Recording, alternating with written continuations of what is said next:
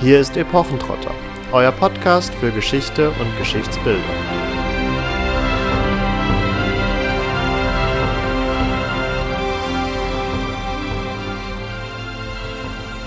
Hallo und herzlich willkommen zu einer neuen Folge Epochentrotter. Folge 40. Das heißt, nachdem wir uns in der 30. Folge mit dem Hundertjährigen Krieg zwischen England und Frankreich auseinandergesetzt hatten und ja, mehr oder weniger ein Plädoyer dafür ausgesprochen haben, das Ganze mal in Form eines Films oder einer Serie zu verarbeiten und wir ja auch einige sehr ja, starke Charaktere vorgestellt haben, die dafür aus unserer Sicht zumindest geeignet wären, wollen wir auch in dieser Zehnerfolge wieder uns einen historischen Stoff vornehmen und ja, auch hier vorstellen, warum wir glauben, dass er besonders gut geeignet wäre für eine mediale und vor allen Dingen auch fiktionale Umsetzung. Und nachdem ich beim letzten Mal den Schwarzen Prinzen und den Hundertjährigen Krieg ausgesucht hatte, war Katharina diesmal dran, sich mhm. ein Setting zu überlegen. Und wir sind gespannt. Katharina, was hast du uns mitgebracht? Ja, es kommt wahrscheinlich ziemlich unerwartet, dass wir im Mittelalter sind. ähm, und die Grundlage meiner Überlegungen bildet auch tatsächlich ein höfischer, epischer Roman, der uns einen Konflikt zwischen Orient und Okzident, also zwischen Christen und Heiden präsentiert, wo es zwei große Liebesgeschichten gibt, wo es viele Konflikte gibt, wo es vor allen Dingen Verwandtschaftskonflikte gibt und wo wir auch Marvin wird sich freuen, mindestens zwei Belagerungsszenen haben, also es nicht nur zu einem Schlachtgeschehen kommt, wie man das ja in der Regel in Filmen präsentiert bekommt, sondern wir hätten hier die Gelegenheit, sehr ausführlich zumindest mal den Fokus auch auf Belagerungen zu legen, was hier jeweils allerdings nur eine Burg und eine Stadt betrifft, aber das tut der Sache ja, glaube ich, keinen Abbruch. Die ähm, Geschichte wird erzählt von Wolfram von Eschenbach. Von dem hat der eine oder andere vielleicht schon mal was gehört. Es ist immerhin der mit prominenteste mittelalterliche Autor, von dem wir auch mehrere Werke überliefert haben. Der hat etwa um 1170 bis 1230 gelebt. Und was ich persönlich äh, besonders schön finde, kommt er aus dem fränkischen Obereschenbach das sich seit 1917 in Wolframseschenbach umbenannt hat und unweit meines Elternhauses zu finden ist. Somit hier ein kleiner Lokalpatriotismus. Dieser Wolfram von Eschenbach ist wie bei vielen Autoren des Mittelalters nicht so ganz greifbar, aber man kann trotzdem ein paar Sachen zu ihm sagen. Und dazu gehört auch, dass er wahrscheinlich oder möglicherweise dem Geschlecht der in Wolframs Eschenbach ansässigen von Eschenbach war, also damals eben Obereschenbach nach denen benannt. Und ja, die standen im Lehnsdienst zu den Grafen von Oettingen, was auch nicht so weit weg ist, und auch zu Wertheim, Eichstätt und dem Deutschen Orden. Er war wahrscheinlich ein ritterlicher Ministeriale. Wenn ihr euch jetzt fragt, was das ist, hört gerne in unsere Folge zum Ritter rein. Da erklären wir euch das ganz genau. Und was man auch sagen kann, ist, dass er den Auftrag für diesen Roman, um den es heute geht, wo ich euch immer noch nicht den Titel gesagt habe, ähm, hat er wahrscheinlich vom Landgrafen Hermann von Thüringen bekommen, der für die damalige Zeit ein, wenn nicht sogar der bedeutendste Mäzen überhaupt war, also ein Literaturliebhaber und Förderer und hier wirklich im Hochmittelalter mit seinem Hof in Eisenach zu den wichtigsten Literaturzentren überhaupt gezählt hat. Um welchen Roman geht es? Es geht um den Willehalm, der ja zwischen 1209 und 1226 entstanden ist und sich aber eben gar nicht mit der gegenwärtigen Situation in erster Linie auseinandersetzt, sondern in ein Setting fällt, das um 800 angesiedelt ist, also einige Zeit vorher, um nicht zu sagen 400 Jahre. Und ja, das Ganze aber quasi in die Zeit von Wolfram übersetzt. Also wir haben viele Anleihen an die damalige Zeit, die um 800 so eigentlich noch nicht zu finden gewesen wären. Aber dazu kommen wir im Zuge der Folge noch ein paar Mal zurück. Bei allem Lokalpatriotismus, den du jetzt schon stark gemacht hast, sind wir aber handlungstechnisch gar nicht in Franken unterwegs, sondern eher im Frankenreich. Absolut richtig, ja. Aber immerhin, es ist das Wort Franken drin. Nein, Entschuldigung. Dazu kann sicherlich auch noch gerne ergänzt werden, dass Katharina im Rahmen ihrer wissenschaftlichen Auseinandersetzung mit dem Willerhalm mir immer wieder vorgeschwärmt hat, wie gut das Ganze doch in irgendwelche Drehbücher und historischen Romane verfrachtet werden könnte. Aber da den meisten vermutlich das Werk oder vor allen Dingen auch der Inhalt nicht so gut bekannt sein dürfte und vielleicht auch nicht unbedingt der historische Background, auf den wir dann nochmal gesondert eingehen, kannst du uns vielleicht erstmal zusammenfassen, worum es im Wilderheim geht? Ein bisschen was habe ich ja dazu schon gesagt. Also ganz grob, es geht wirklich hier um einen Glaubenskonflikt, der ausgelöst wird durch eine erste Liebesgeschichte, nämlich die Liebe zwischen Wilhelm, dem Markgrafen oder dem späteren Markgrafen der Provence und Arabelle, einer persischen Königstochter, also genauer die Tochter des Großkönigs Terramer von Arabien. Und diese Liebe ist quasi eine, die alle Grenzen sprengt. Sie überwindet die Glaubensgrenze. Und wie kommt es überhaupt zu dieser Liebesgeschichte? Also es gibt eine Vorgeschichte des Ganzen.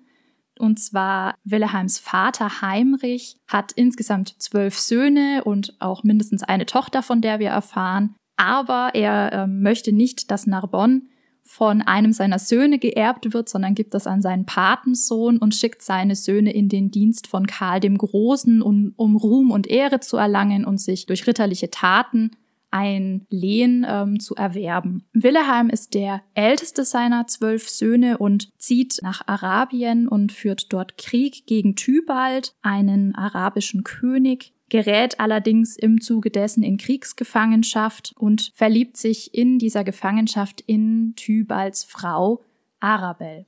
Diese Liebe geht so weit, dass die beiden zusammen türmen und Arabel legt für Wilhelm sogar ihren Glauben ab. Also sie wechselt vom Islam zum Christentum, die beiden heiraten Wilhelm hat immer noch kein eigenes Land und besetzt jetzt das Gebiet, das Tybalt gehört, in der Provence und schafft es am Ende auch, dieses Gebiet für sich zu beanspruchen und er gründet die Grafschaft Orange. Falls ihr euch wundert, äh, warum manche Namen oder Ortschaften so komisch französisch anmuten, ja, das hat eben den Grund, also wir sind hier in einer deutschen Übertragung eines altfranzösischen Textes und man hat im Mittelhochdeutschen so geschrieben, wie man es gehört hat, also nach wirklich der Lautung. Und ähm, das führt dazu, dass hier nicht Orange im Text steht, sondern Orange. Und ja, man ist in der Forschung irgendwie dazu übergegangen, diese Worte dann auch so stehen zu lassen. Also falls ihr euch wundert, ähm, das hat natürlich Entsprechungen heute im Französischen. So, Wilhelm ist also mittlerweile Graf und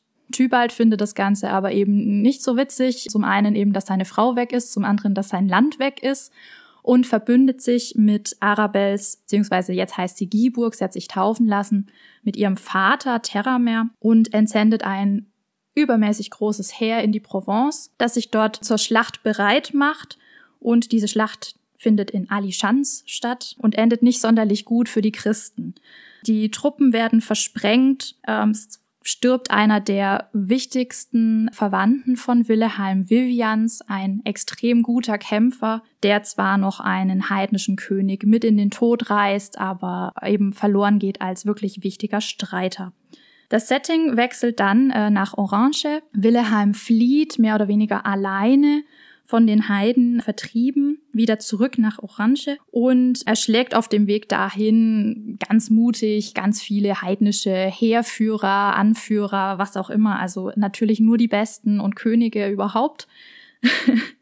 Allerdings verschont er seinen Stiefsohn Emereis, also das ist eben der Sohn aus erster Ehe von Giburg alias Arabel, der hier mit dem Leben davonkommt. Und da klingt schon ein bisschen an, diese Verschonung der Heiden durch die Christen. Also man versucht hier ein bisschen die Problematik tatsächlich zu überbrücken. Wilhelm kommt in Orange wieder an und beschließt dann zu seinem Lehnsherren König Lois alias Ludwig der Fromme auszuziehen, der in Monleon einen Hoftag hält. Und während er nach Orleans aufbricht, also Orléans versteckt sich dahinter natürlich, wo er einen ersten Anlauf hat bei seinem Bruder, wird Orange belagert. Während dieser Belagerung gibt es Gespräche zwischen Giburg und ihrem Vater, die allerdings ins Leere laufen und sie bleibt standhaft. In Munleon ähm, wird Willeheim währenddessen ziemlich harsch empfangen, beziehungsweise eigentlich wird er gar nicht empfangen, obwohl seine Schwester die Frau von König Ludwig ist. Sie scheut sich davor, ihm zu helfen, was dazu führt, dass König äh, Ludwig auch nicht sonderlich erpicht ist und ja nicht viel Lust hat, äh, sich in den Konflikt einzumischen und seine Truppen dafür zu opfern. Allerdings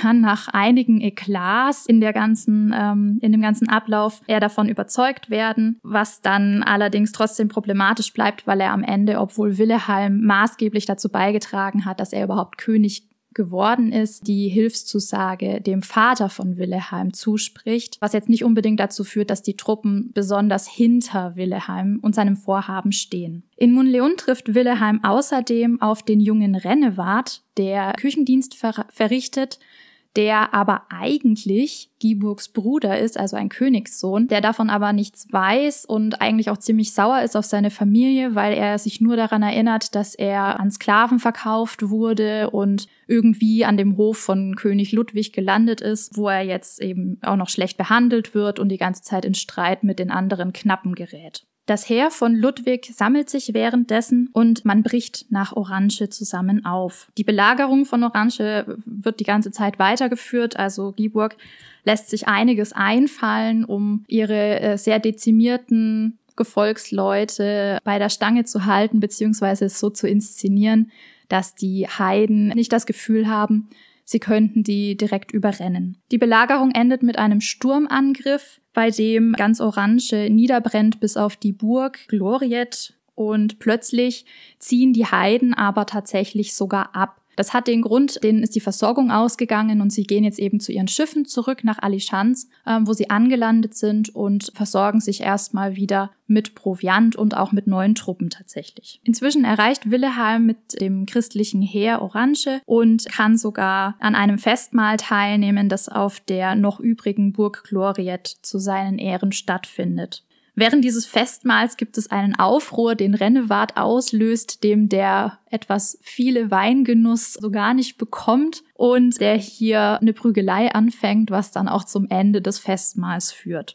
Es wird dann ein Kriegsrat abgehalten, an dem auch Giburg teilnehmen darf und die auch maßgeblich dafür sorgt, dass die ja, Gefolgsleute von Lois, die von Anfang an ja nicht so begeistert waren, ähm, an diesem Krieg teilzunehmen, ja, sich über die man sagt Entsetzung der Burg, also dass die Besetzung eben aufgehoben wurde, hinaus verpflichten, auch gegen die Heiden wirklich in die Schlacht zu ziehen. Es gibt dann eine letzte Mahlzeit, quasi das letzte Abendmahl und man bricht nach Alischanz auf, wo eben die heidnischen Truppen sich gerade sammeln. Die Christen kommen dort an und sind erstmal total überwältigt von den Ausmaßen von Teramas her. Also das muss ein Anblick gewesen sein, der sich gewaschen hat. Also die haben sich natürlich total in der Unterzahl gefühlt, was dann dazu führt, dass die französischen Truppen von Lois auch die Flucht ergreifen. Sie kommen allerdings nur bis Petit Pont, wo sie auf Rennewart stoßen, der äh, seinen Rausch ausgeschlafen hat und nachkommt und der sie mit Fäusten davon überzeugt, äh, gefälligst umzudrehen und äh, ihren Mann zu stehen, was sie dann auch tatsächlich tun. Sie stoßen dann als sechste, äh, als sechster Teil zum Heer von Willeheim dazu. Sie stehen damit sechs gegen zehn, also allein von den Heerscharen her. Man sieht also, sie sind deutlich in der Unterzahl. Mit der Flucht der französischen Truppen hat Wilhelm ähm, übrigens auch die Reichsfahne von König Lois, also König Ludwig, einholen lassen. Also man sieht wirklich, er ist extrem sauer und hat seine eigene aufziehen lassen. Als dann aber die Truppen mit ähm, Rennewart wieder dazukommen, wird auch diese Reichsfahne gehisst. Warum ist dieses kleine Detail so wichtig? Ähm, es ist der Auslöser dafür, dass der arabische König Terramer richtig wütend wird. Also er sieht jetzt, oh wow, da ist der römisch-deutsche König jetzt hier mit seinem Heer. Also habe ich nicht mehr nur so einen kleinen ähm, Provinzgrafen vor mir, der meinem Schwiegersohn irgendwie blöd gekommen ist, sondern ich habe es wirklich direkt mit dem König und seinem ganzen Heer zu tun. Er ruft daraufhin zum Dschihad auf, also zum heiligen Krieg gegen die Christen, hat auch tatsächlich vor, Orange und danach Paris zu vernichten, Aachen zu besetzen, die Christenheit komplett auszulöschen und er begründet das Ganze zum einen mit ja, der Rache für die Niederlage seines Onkels Baligan gegen Karl den Großen. Außerdem damit, dass er ein Nachfahre des Pompeius sei und deswegen einen Herrschaftsanspruch auf das Heilige Römische Reich hätte. Daraufhin machen sich alle Truppen bereit auf beiden Seiten und die Heiden führen den ersten Auftakt gegen die Christen, was in ein riesiges Kampfgetümmel übergeht, was allerdings ziemlich schnell zugunsten der Heiden ausfällt. Also die Kriegsordnung der Christen wird wieder zersprengt. In diesen Wirren schlägt sich Wilhelm extrem tapfer. Er erschlägt zahlreiche Heiden, Rennewart eskaliert komplett auf dem Schlachtfeld. Um ihn rum ist wirklich eine Schneise der Verwüstung. Er zieht dann Richtung Küste und fängt das Schiff mit den Kriegsgefangenen der Heiden ab und kann die Leute hier wieder befreien. Er schlägt auf dem Rückweg wieder ganz viele Heiden. das ist irgendwie so seine Aufgabe. Ähm, er ist der Hulk. Er ist der Hulk, ja. und vor allen Dingen wird im Zuge dessen auch der heidnische Fahnenträger erschlagen. Und das finde ich ganz bemerkenswert. Also eigentlich ist alles zugunsten der Heiden bisher ausgefallen, mal abgesehen von Rennewart und Willeheim, die hier ähm, eben so ihr Ding machen. Und der Tod von diesem Fahnenträger, einem Salier, führt dazu, dass die Heiden tatsächlich die Flucht ergreifen. Und während schon einige eben fliehen, kommt es zum Zweikampf zwischen dem König Terramer und Willeheim. Willeheim erschlägt Terramer. Rennewart wütet weiter und seine Spur verliert sich dann aber im Kampfgetümmel. Es kommt also zum Sieg der Christen und am nächsten Abend wird eine Siegesfeier im feindlichen Lager abgehalten. Damit könnte jetzt das Ganze mehr oder weniger enden, tut es aber noch nicht. Also man sorgt sich am nächsten Tag erstmal um die ganzen Gefallenen, äh, man beerdigt die einfachen Männer, die Edelleute werden einbalsamiert und man macht auch die heidnischen Heerführer und Könige, die ganzen Edelleute fertig für die Überfahrt nach Arabien. Also man gibt hier wirklich auch die Toten zurück mit dem Auftrag, dass sie doch nach islamischem Recht und Glauben beerdigt werden sollen. Was mit Rennewart passiert ist, ähm, bleibt tatsächlich offen und hier bleibt uns der Roman dann eben auch das Ende schuldig. Also er bricht leider vorher ab. Aber ja, wenn man jetzt ein Prequel und ein Sequel machen wollen würde, hätte man dafür auch mittelalterliche Vorlagen. Ähm, es scheint auch damals etwas unbefriedigend gewesen zu sein, dass Wolfram hier aufgehört hat zu dichten. Und man hat eine Vorgeschichte zur Arabelle geschrieben von Ulrich von dem Türlin und eine Weitererzählung, nämlich den Rennewart von Ulrichs von Türheim. Also die beiden nicht verwechseln. Genau, jetzt habe ich euch eine Liebesgeschichte allerdings unterschlagen, die doch einiges an Potenzial hat. Und zwar zwischen dem rauflustigen, am Anfang Küchenjungen Rennewart und der Königstochter Alice. Alice ist die Tochter von König Ludwig und seiner Frau, also Wilhelms Schwester, die sehr dazu beiträgt, dass die sehr aufgekochte Stimmung an dem Hoftag wieder runterfährt und am Ende dann auch die Hilfszusage für Wilhelm beziehungsweise seinen Vater überhaupt zustande kommt. Und in dem ganzen äh, Hin und Her gibt es einige Blickwechsel zwischen Rennewart und ihr, die dazu führen, dass bevor das Heer auszieht zur Schlacht nach Alischans, sie Rennewart auch küsst. ja, da habt ihr schon mal eine kurze, schrägstrich lange Inhaltszusammenfassung bekommen, aber wie das häufig so bei ausführlichen oder umfangreichen Werken ist, ist es immer schwer, das runterzubrechen. Und da wir jetzt ja auch noch auf die eine oder andere Figur zu sprechen kommen wollen, die dann auch wiederum historische Vorbilder oft gefunden hat, war das, glaube ich, auch nötig, dass Katharina euch mit einer gewissen Detailtiefe die Handlung präsentiert hat. Ja, wo wir schon mit der Liebesbeziehung zwischen Rennewart und äh, Alice aufgehört haben, können wir ja da vielleicht auch gleich noch ein wenig weitermachen. Der Rennewart ist ja hier auch ein Heide, so zumindest äh, textlich genannt. Der sich auch auf Drängen von äh, seiner Schwester Giburg und auch von Wilhelm und so weiter nicht überzeugen lässt, den Glauben zu wechseln, obwohl er auf Seiten der Christen kämpft, gegen seine Verwandtschaft. Also das nur mal noch so als Einschub. Rennewart dann vermutlich so ein wenig als der lustige Publikumsliebling, würde ich es fast sagen, der eigentlich etwas abseits des Hauptgeschehens steht, was jetzt vor allen Dingen so politische Verhandlungen und die eigentliche Führerschaft über das Heer angeht etc., aber dann trotzdem mit Heldentaten und lustigen Aktionen, Hashtag besoffen, irgendwelche Knappen zusammenschlagen. Oder extrem vergesslich sein und die ganze Zeit seine Waffe in irgendwelchen Herbergen auf dem Weg nach Alichans vergessen, ja. genau, da sicherlich gut ankommen würde. Und äh, da fand ich es recht interessant, dass hier Motive greifen, die ich würde ich sagen, heutzutage auch in modernen Filmen und Verarbeitungen oft wiederfinden würde, dass seine Herkunft erst als ungewiss gilt, aber für den in dem Fall damals Zuhörer, heute Zuschauer, doch klar sein dürfte, aufgrund seiner prominenten Darstellung, aber auch aufgrund seiner Heldentaten, dass er natürlich in irgendeinem verwandtschaftlichen Verhältnis zur charakterlichen Hauptriege gehört. Ja, definitiv. Also der Roman fokussiert plötzlich auf diese neue Figur, eben da am Hof von König Ludwig und erzählt auch sehr viel von ihm. Also er verrichtet eben Küchendienst. Er ja, hat ständig Konflikt mit anderen Jungs in seinem Alter. Er muss in der Küche sogar schlafen und der Koch findet es total lustig, ihm seinen Bart nachts zu versengen und ja, was dann nicht mehr so lustig ist, bezahlt dafür auch mit seinem Leben. Also Rennewart ist in dem Roman eine sehr, sehr jähzornige, aufbrausende Gestalt, die sich echt nicht gut un unter Kontrolle hat. Das, glaube ich, würde man ähm, in der filmischen Umsetzung etwas entschärfen. Vermutlich, ja.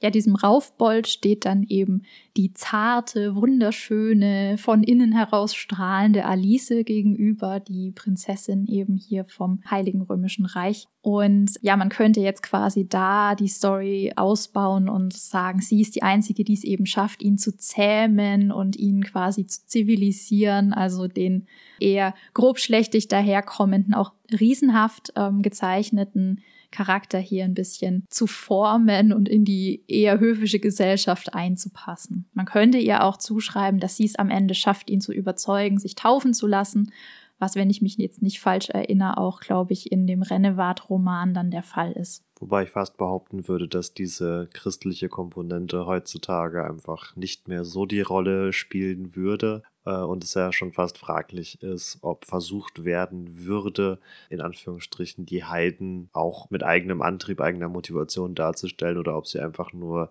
die Inkarnation des Bösen dann wären, also als Gegenspieler von Willehalm und der Christenheit. Ja, das ist aber das Besondere tatsächlich an dem Willehalm-Roman, dass eben Wolfram sich nicht so in dieses Zeitbild fügt, sondern er eben die Heiden als bis auf den Glauben komplett ähm, den Christen ebenbürtig, um nicht zu sagen sogar in Teilen überlegen darstellt. Also gerade was die Ausrüstung angeht, sind die so überlegen, dass sogar Willeheim seine Rüstung ablegt und die von dem Arufel, einem König, anzieht und sich bewusst dafür entscheidet, weil sie einfach besser ist. Also ja, kunstfertiger und aber halt auch vermutlich kampftauglicher. Neben all der Gewalt, die in Form von Schlachten und Belagerungen uns hier förmlich entgegenschlägt und ja auch innerhalb der Handlung sehr viel Raum einnimmt, haben wir ja aber auch ich würde fast schon sagen, so ja, intrigenhafte Momente oder zumindestens charakterstarke Momente, in denen es weit weniger um die Action geht, sondern eher um das Verhältnis der Charaktere zueinander, wie sie ihre Treue halten, was sie jeweils auch darunter verstehen. Also jetzt gerade natürlich auch mit diesem Familienbezug, dass Wilhelms Schwester hier vermeintlich die Ehegattin des Königs ist und er dadurch vielleicht auch mehr erwartet, Unterstützung zu erhalten, was sich ja doch als etwas schwierig gestaltet. Und Katharina hat es in ihrer Inhaltszusammenfassung jetzt erstmal noch außen vor gelassen, aber der Willehalm, also der Roman, strotzt von einer Vielzahl von Momenten des Nichterkennens. ja. äh, auf gut Deutsch, äh, die Leute haben ihre Rüstung an und können nur an ihre, anhand ihrer Rüstung identifiziert werden. Und wenn sie die Rüstung nicht mehr tragen oder eine andere Rüstung tragen, also Katharina hatte gerade schon gesagt, dass Willehalm eine heidnische Rüstung angezogen hat, weil sie besser ist oder weil er sich auch in Teilen damit tarnen möchte. Schon werden die Leute nicht mehr erkannt, so nach dem Motto.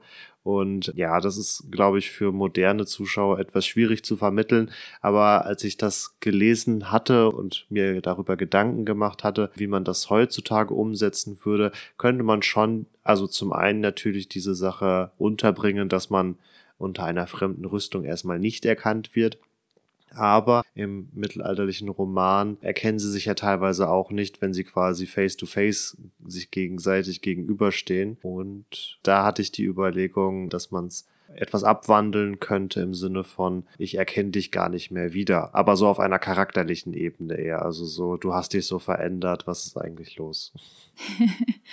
ja, also du hast die Erkennungszeichen schon angesprochen. Also man wird identifiziert über Äußerlichkeiten. Wilhelm wird auch genannt der mit der kurzen Nase an dieser teilabgeschlagenen Nase erkennt ihn dann auch Giburg wieder, während sie ihn eben durch die Rüstung die dem heidnischen Bereich zuzusprechen ist, nicht erkennen kann. Man kann sich jetzt fragen, so, hä, warum erkennen sie ihren eigenen Mann nicht? Das ist hier jetzt weniger äh, figurenpsychologisch zu sehen, sondern das ist einfach für die Zuhörer. Ja, es hat auch einen gewiss, gewissen Witz, ähm, es hat eine gewisse Spannung. Er muss sich erst beweisen und durch das Beweisen, dass er eben christliche Gefangene bei den Heiden befreit, beweist er seine Liebe, beweist er die Zugehörigkeit zu den Christen, nimmt dann den Helm ab und sagt, hier Schatz, da bin ich. also man kann das schon auch, finde ich, eigentlich ganz gut in äh, ein filmisches Geschehen übersetzen. Also Wilhelm erschlägt Arophel, eignet sich dessen Rüstung und damit eben auch ein Stück weit die Identität an, hat darunter aber weiterhin äh, seinen Hermelinpelz an, der ihn Warum lachst du? Das ist ein wichtiger Graf.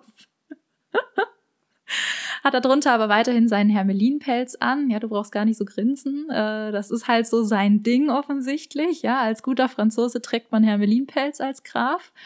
Und der schaut halt unter der Rüstung hindurch. Und das verrät ihn dann bei den Heiden auf der einen Seite, genauso wie ihn sein eigenes Pferd verrät. Wie kann es jetzt sein, dass ihn sein Pferd verrät? Also ihr müsst euch das Pferd im Mittelalter als Verlängerung der eigenen Identität vorstellen. Ja, das ist quasi Teil des Ritters, wie ein Körperteil. Und dementsprechend, wenn jetzt eben sein Pferd hinter ihm auf dem Pferd von Arofel reitet, wissen die sofort, wenn die das sehen, hä, Moment mal, da stimmt was nicht.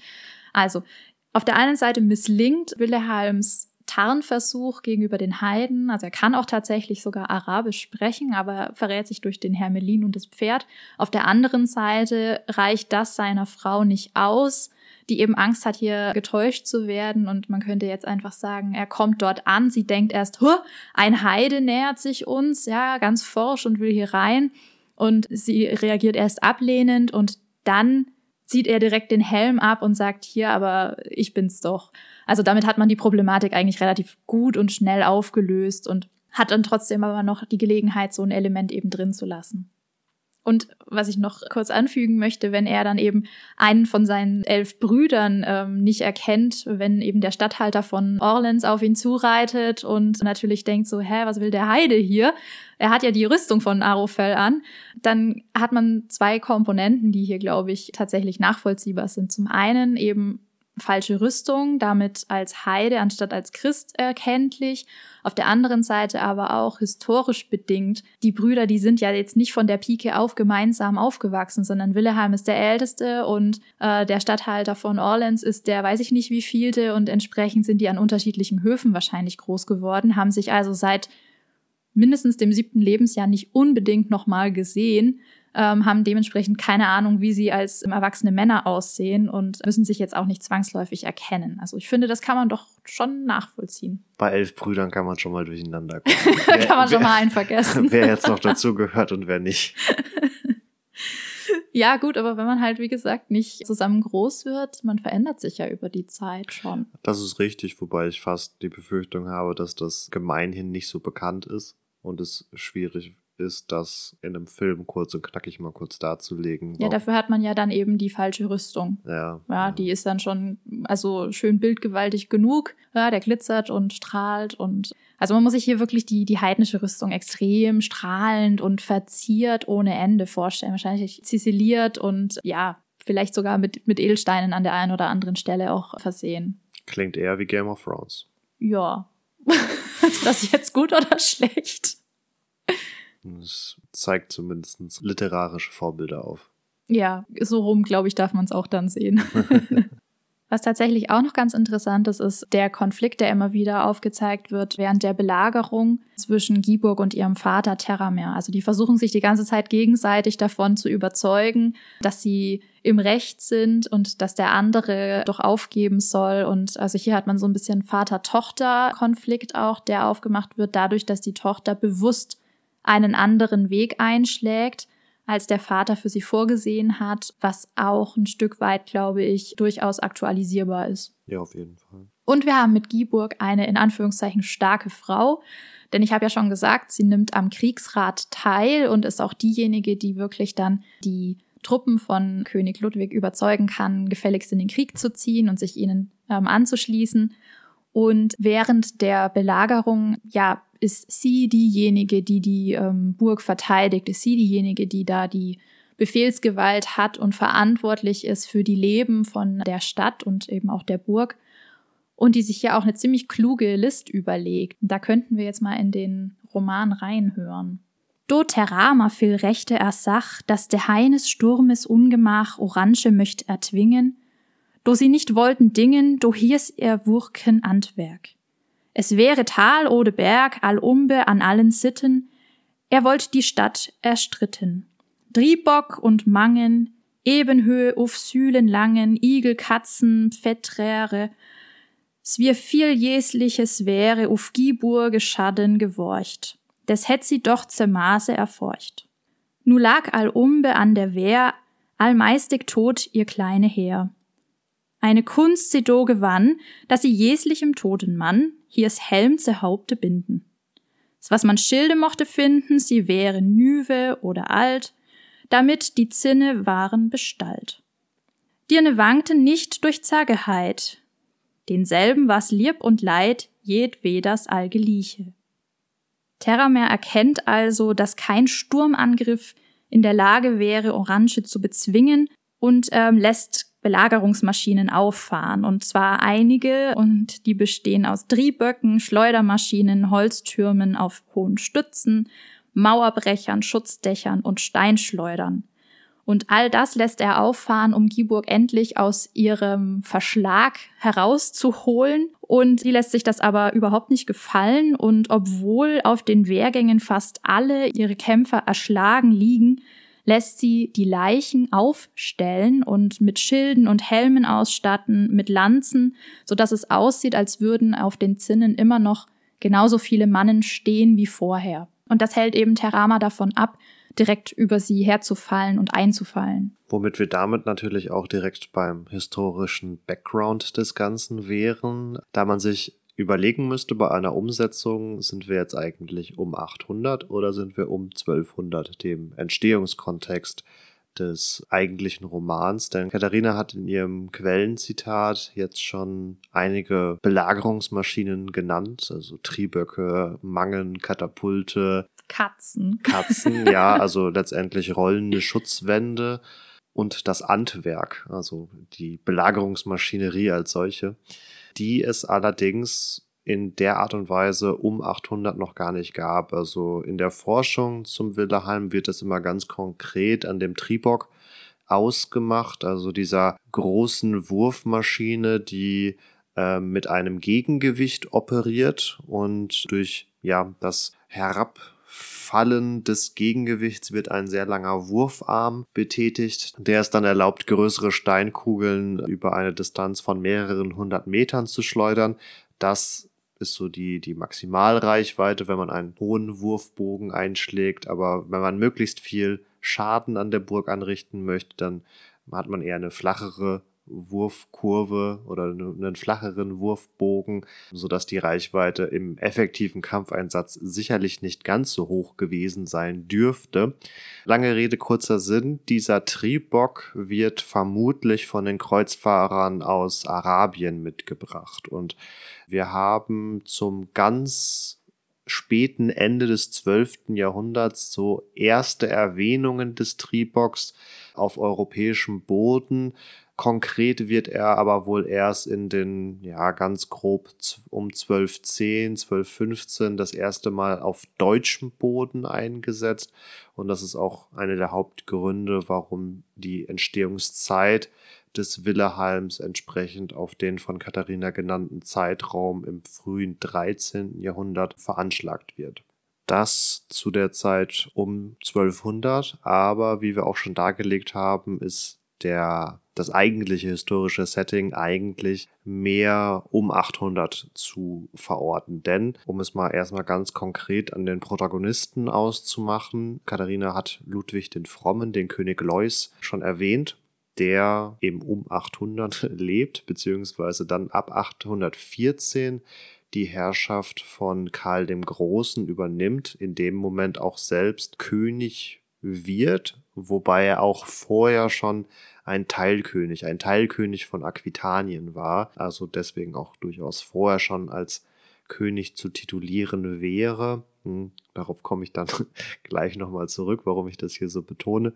Aber auch Willehalm selbst soll zumindest eine historische Vorlage gehabt haben. Ganz konkret sprechen wir von Wilhelm von Aquitanien, der aber auch noch unter anderen Namen in die Geschichtsschreibung eingegangen ist. Zum einen ist er auch heilig gesprochen worden, 1066 oder auch als Wilhelm Kurznase bekannt war. Also hier schwingt wieder so ein wenig das mit, was Katharina gerade schon genannt hat, dass seine irgendwie kürzere Nase sei sie jetzt verkrüppelt oder teilabgeschlagen. Äh, nein, nein, die ist teilabgeschlagen. Okay, sie ist teilabgeschlagen, wohl ein sehr ja, einprägsames Wiedererkennungsmerkmal war. Genau dieser Wilhelm von Aquitanien stammt womöglich, womöglich aus ähm, sehr angesehenem Hause, denn seine Mutter war womöglich eine Karolingerin. Das lässt sich heutzutage aber nicht mehr eindeutig belegen oder widerlegen. Falls dem so wäre, wäre er angeheiratet, verwandt auch mit hier dem agierenden Ludwig dem Frommen beziehungsweise dann dem weitaus bekannteren Karl dem Großen, der ja im Jahr 800 in Aachen auch zum ersten Kaiser des Heiligen Römischen Reiches gekrönt wird. Dieser Wilhelm von Aquitanien wird dann auch um 790 von Karl, äh, von Kaiser Karl zum Grafen von Toulouse ernannt und er ist auch immer wieder in Konflikte mit arabischen Heeren ähm, ja, verwickelt. Darauf möchte ich auch gleich nochmal ausführlicher zu sprechen kommen. Der ein oder andere mag sich jetzt fragen, ja, warum wird jetzt ein Graf heilig gesprochen? Seine Wunder oder warum er eigentlich ähm, heilig gesprochen wird, habe ich jetzt tatsächlich nicht gefunden. Ich weiß nur, dass er 804 selbst ein Kloster gegründet hat und 806 auch selbst diesem Kloster beigetreten ist, wo er dann 812 verstarb und nach seinem Tod soll sich dieses Kloster auch relativ schnell zu einem Wallfahrtsort entwickelt haben, bevor dann 1066 die schon erwähnte Heiligsprechung stattgefunden hat. Ja, dieser Wilhelm von Toulouse ist also schon vor seiner Heiligsprechung, also einige Zeit über ein wirklicher Volksheld, was vielleicht auch dann dazu geführt hat, dass er durch die Einkehr ins Kloster an seinem Lebensabend heilig gesprochen wurde auf Bestreben des Volkes sozusagen. Aber das, ja, ist reine Spekulation an der Stelle. Wir sind, wie gesagt, vor allen Dingen in Frankreich unterwegs und da mag man sich fragen, wie denn jetzt ausgerechnet die Muslime, beziehungsweise hier als Heiden benannte Krieger denn überhaupt dahin kommen. Und ja, man muss festhalten, dass äh, nachdem der Islam gegründet wurde, eine sehr große und erfolgreiche Expansionswelle stattgefunden hat. Also bereits Mitte der 630er Jahre, wenige Jahre nachdem die Religion als solche ihren Ursprung gefunden hatte, beherrschten die Muslime bereits den kompletten Nahen Osten und auch weite Teile Nordafrikas. Zum Ende des Jahrhunderts machte man sich zunehmend in Nordwestafrika breit und im Jahr 711 landeten schließlich vorwiegend muslimische Berber, also Bewohner oder konvertierte Bewohner Nordwestafrikas, in Gibraltar, wo dann auch die Westgoten, die bis dahin in Spanien siedelnden Christen also besiegt worden sind und in den Folgejahren bereitete man sich auch stark hier auf der iberischen Halbinsel aus und drängte die christlichen Territorien zunehmend so auf ähm, was ist denn das? Das heutige Galizien, glaube ich, zurück. Also Nordwestspanien und so die Nordküste waren dann noch christlich vor allem geprägt, wobei hier die Umayyaden, wie sie auch heißen, dann zunehmend auch ins Frankenreich eingefallen sind. So fällt unter anderem 720 Narbonne, das ja hier auch als Heimatsitz von Wilhelms Vater genannt wird und dieses Narbonne halten sie bis 759, äh, also so knapp 40 Jahre. Bekannt ist vermutlich das Jahr 732, wo Karl Martell, der Großvater von Karl dem Großen, in der Schlacht von Tours und Poitiers ja diesen, Vor diesen muslimischen Vorstoß ins christliche Abendland aufgehalten hat. Das ist natürlich im Nachgang sehr ja, heroisiert worden und besaß eine gewisse Strahlkraft. In der modernen Forschung wird dieses historische Ereignis inzwischen so als überbewertet eingestuft, weil es sich womöglich oder vermutlich eher nur um einen muslimischen Raubzug handelte und gar nicht ja das Ziel war, jetzt groß das Frankenreich in seiner Gänze zu erobern. Die Franken sind natürlich bemüht, die von den Muslimen eroberten Gebiete zurückzuerobern und im heutigen Südfrankreich kommt es da immer wieder zu Feldzügen, Auseinandersetzungen und Konflikten, wo einzelne Regionen von mal von der einen Seite, mal von der anderen Seite erobert werden. So wird beispielsweise Aquitanien auch als eine Art Pufferzone eingerichtet und deswegen äh, wird auch hier ja Ludwig der Fromme schon ab 781 als eine Art Teilkönig von Aquitanien geführt, also quasi mit Sondervollmachten durch seinen Vater ausgestattet, um diese Grenzregion besser schützen zu können. Und was ich jetzt hier als besonders passend empfand bei der Recherche zu den von Katharina ja geschilderten Ereignisse, die sich im Willeheim wiederfinden, ist das Jahr 793. In diesem Jahr ruft nämlich der muslimische Emir Hisham I. einen heiligen Krieg aus. Und zumindest gemäß der Quellen soll er über 100.000 Mann in Spanien zusammengetrommelt haben, um dann einen Kriegszug gegen die Christen zu führen. Also mit Zahlenangaben in Quellen muss man natürlich immer sehr vorsichtig sein, aber hier scheint zumindest eine größere Armee in Bewegung gekommen zu sein. Und ein Teil dieser Armee ist unter anderem in das Languedoc eingefallen und zu diesem Languedoc gehört eben auch Narbonne, also der Sitz von Wilhelms Vater und das heutige Oranje, beziehungsweise das dann im Roman genannte Orange.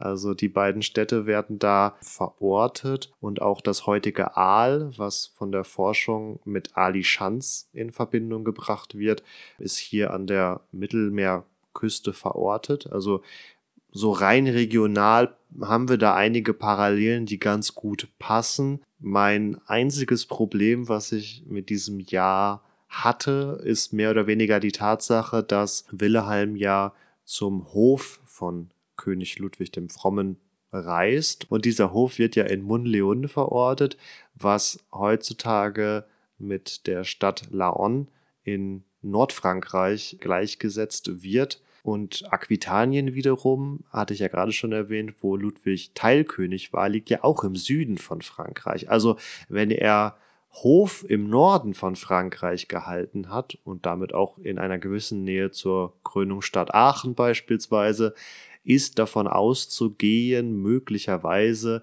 dass er schon König des gesamten Reiches war, also das Ganze nach 814 spielt, was aber auch dann wieder nicht passt, weil der historische Wilhelm von Aquitanien 812 schon gestorben ist. Ich behaupte, hier sind einfach ein paar Sachen durcheinander geworfen worden ja, wie das halt so ist in der Geschichtsschreibung beziehungsweise in der Sagenbildung. Also das Ganze hat ja eine französische Vorlage, zu der auch das Bataille d'Aliscran gehört und das ist um 1100 geschrieben worden und vorher halt wahrscheinlich mündlich tradiert. Ähm, das Ganze gehört zu einem ganzen Liederkreis zu Guillaume d'Orange, also unserem Wilhelm von Toulouse beziehungsweise Aquitanien Und das Ganze gehört in die sogenannte Chanson de Geste, also eine französische Heldenlieddichtung, die ganz viele Kreise vereint, Karl den Großen und auch hier eben diesen Guillaume zusammennimmt. Und das Ganze hat ja schon den Charakter, dass es irgendwie historische Ereignisse tradiert, aber eben natürlich fiktional auflädt, auch wenn das aus damaliger Sicht nicht fiktional war, sondern also man hat als Historienschreiber einfach gewisse Freiheiten, um das Vergangene zu glorifizieren und um damit letztendlich auch Beispiele zu schaffen, an denen man sich ähm, orientieren kann, Heldenfiguren, ähm, die man nachahmen soll, um dann eben auch ein Stück weit die Gesellschaft zu bilden. Ja, aus dieser Zeit, also um 800, sind viele der späteren französischen Heldendichtungen hervorgegangen. Also auch ganz konkret in diesem Konflikt zwischen Helden und Christen. Also dem einen oder anderen ist vielleicht das Rolandslied bekannt, der soll ja auch in diese Auseinandersetzung mit den Heiden verwickelt gewesen sein. Und innerhalb dieser Chanson des Gestes nimmt ja Karl der Große auch so ein wenig die Rolle von König Artus ein als überstrahlende Heldenfigur, an dessen Hof die Ritter kommen etc. Das haben wir euch in der Folge zu Wer war König Artus ja auch schon mal ausführlicher dargelegt gehabt. Ganz interessant ist ja auch dann noch zu beobachten, dass die französischen Texte natürlich etwas älter sind, aber dass vor allen Dingen diese deutschen Adaptionen, also in Form des Willehalms unter anderem, den wir ja jetzt gerade besprechen, dass diese Adaptionen des Konfliktes auch zwischen Heiden und Christen in einer Zeit stattfinden, in der auch tatsächlich wieder größere Auseinandersetzungen zwischen Heiden und Christen stattfinden.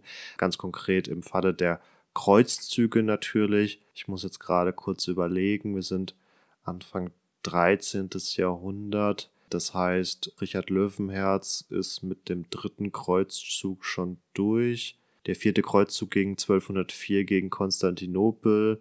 Also so in den letzten, je nachdem, wie, wo man jetzt den Willehalm verortet, innerhalb der letzten 20, 30, 40 Jahre sind schon einige Kreuzzüge gelaufen.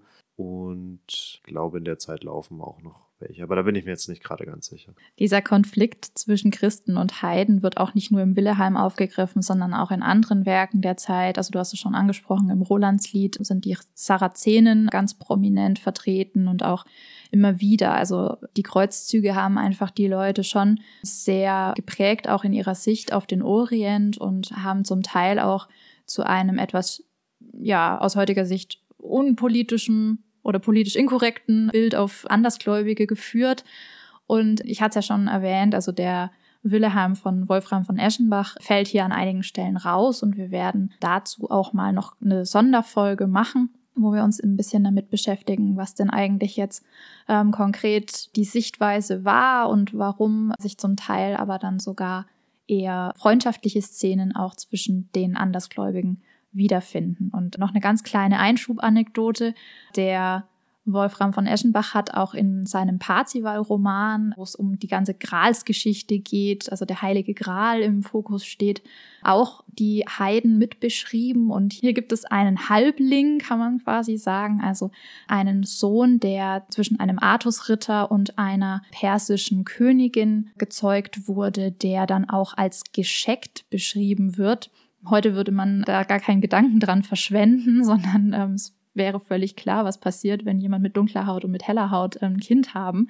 Aber für die Leute damals war das was total Besonderes und ja quasi ein Unikum und man hat den sich dann vorgestellt wie ein Schachbrett. Hat er nicht auch Game of Thrones geklaut? Bei dem Nare ist es, glaube ich, der, der Baratheons. Ähm, der wird, glaube ich, auch ich so. Erinnere, Der möglich. wird im Buch, glaube ich, auch so kariert beschrieben. Aber Ja. vielleicht habe ich das auch gerade vollkommen falsch in Erinnerung. Nichtsdestotrotz, Katharina, es ist dein Film. Ja. Ähm, wir haben jetzt dargelegt, rein historisch könnte man für 1200 plädieren. Man könnte auch für 800 plädieren. In welcher Zeit würdest du denn den Film historisch spielen lassen? Also ich fänd's persönlich interessanter, das Ganze in das achte, neunte Jahrhundert zu verlegen. Also einfach, weil das ursprünglich mal in der Zeit verortet war und man dann auch gewissen historischen Begebenheiten irgendwie ein bisschen Raum geben könnte und auch die Konflikte irgendwie da, finde ich, besser darzustellen wären. Aber auf der anderen Seite hat man halt gerade mit diesen Belagerungsszenen, glaube ich, die Problematik. Was? Das war mein Punkt. ich sag ganz kurz und dann darfst du. Auf der anderen Seite hat man halt bei den Belagerungsmaschinen hier jetzt schon auch ein paar Besonderheiten des 12. und 13. Jahrhunderts, was ich schon auch sehr interessant finde darzustellen. Natürlich fände ich es, glaube ich, wenn ich mich festlegen müsste, auch besser, das in Anführungsstrichen authentischere Setting zu nehmen, weil es halt fürs 8. oder fürs 8., 9. Jahrhundert gedacht worden ist. Wenn wir jetzt aber sagen, wir geben den Belagerungsszenen sehr viel Raum, mhm. dann bin ich natürlich eher fürs äh, 13. Jahrhundert, weil da wesentlich mehr möglich ist. Also ich habe bei der Recherche mal versucht, zugegebenermaßen versucht, mich ein wenig mit ähm, Burgen oder Befestigungsanlagen des 8., 9. Jahrhunderts zu beschäftigen und musste etwas erschrocken feststellen, dass sogar die oft im Frühmittelalter verortete Motte, also dieser Erdhügel, auf den dann ein Türmchen gesetzt wird, eigentlich schon später ist und ja, also die, die Befestigungsanlagen, wenn sie nicht irgendwie von den Römern übernommen worden sind, in den weiten Teilen schon sehr rudimentär vermutlich eher gewesen sind. Aber da, wenn ihr es besser wisst, dann schreibt uns gerne. Also mich interessiert das wirklich sehr. Ich habe jetzt zugegebenermaßen für die Recherche und da es jetzt hier in der Folge nichts den ganz großen Raum eingenommen hat, äh, nichts auf die Schnelle finden können. Aber wenn ihr da Literatur oder ähnliches zu Befestigungsanlagen des 8. und 9. Jahrhunderts habt, dann äh, schreibt es doch gerne in die Kommentare oder schreibt uns eine E-Mail. Ich denke, es würde auf ein, eine Mischung hinauslaufen, wie das in Filmen. Nee, nein, bitte nicht. ja, aber wie das in Filmen halt oft so ist, weil man ähm, ja das eine da aus der Zeit gut finde, das andere da aus der Zeit. Ich sage nicht, dass ich das so machen würde. Ich sage nur, es würde vermutlich darauf hinauslaufen. Ah, ganz kurz noch, wenn wir im 8. und 9. Jahrhundert sind, dann könnten wir auch noch einen byzantinischen Gelehrten haben, der griechisches Feuer mitbringt und dann hätten Aha. wir richtig geile Special Effects. Ja, und das also, hat auch Game of Thrones geklaut. das ist richtig. Also ihr merkt schon, Game of Thrones hat einiges vorweggenommen. Nichtsdestotrotz bietet, glaube ich, der Willeheim hier doch einiges, womit man arbeiten könnte. Und ich würde mich extrem freuen, wenn es irgendwann mal jemand schaffen würde, daraus ein Drehbuch zu machen. Und ich glaube, es gibt hier wirklich viel, was man auch so weit aktualisieren kann, dass es heutige Zuschauer noch packt und ja, die Special Effects, die Marvin angesprochen hat, sind natürlich nicht zu vernachlässigen. Und ich glaube, der ein oder andere Sidekick wäre hier sicherlich auch noch einzubauen. Ich habe gehört, du hast nach der Promotionsabgabe noch nichts zu tun. ja, Drehbücher sind jetzt nicht so meine Spezialität. Vielleicht findet sich ja jemand unter unseren Hörern. Damit wären wir am Ende unserer heutigen Folge angelangt. Wir hoffen, wir konnten euch spannende Einblicke in verschiedene Thematiken bieten, sei es jetzt Literaturgeschichte des 13. Jahrhunderts oder auch eher politische Kriegsgeschichte des 8. und 9. Jahrhunderts äh, nach Christus ja, wir hoffen vor allen Dingen natürlich auch, dass ihr ein wenig nachvollziehen konntet, warum vor allen Dingen Katharina sich diesen Stoff ausgesucht hat, um daraus möglicherweise irgendwann mal einen Historienfilm zu machen. Vielleicht klaut uns jetzt auch jemand die Idee. Aber sei es drum. Wir würden uns natürlich auch freuen, wenn ihr in der kommenden Woche wieder einschaltet zu einer neuen Folge Epochentrotter. Bis dahin könnt ihr uns auf Social Media folgen, Instagram und Facebook, jeweils unter Epochentrotter. Falls ihr kein Social Media habt, auch kein Problem. Dann besucht einfach unsere Webseite epochentrotter.de und wenn ihr Feedback oder Themenideen habt, dann schreibt uns am besten eine E-Mail an kontakt.epochentrotter.de und ihr unterstützt uns ganz besonders, wenn ihr bei Spotify auf Folgen klickt oder wenn ihr andere Podcast Plattformen nutzt, dann habt ihr da oft auch die Möglichkeit, eine Sternebewertung abzugeben, manchmal auch kombiniert mit einem Textkommentar. Das würde uns sehr weiterhelfen, wenn ihr das ausfüllen würdet. Das sind ja meistens nur drei oder vier Klicks, um in den jeweiligen Algorithmen weiter nach oben zu rutschen und so das Epochentrotter Publikum noch etwas zu erweitern. Habt eine schöne Woche, macht's gut, ciao, ciao. Bleibt gesund, macht's gut, ciao.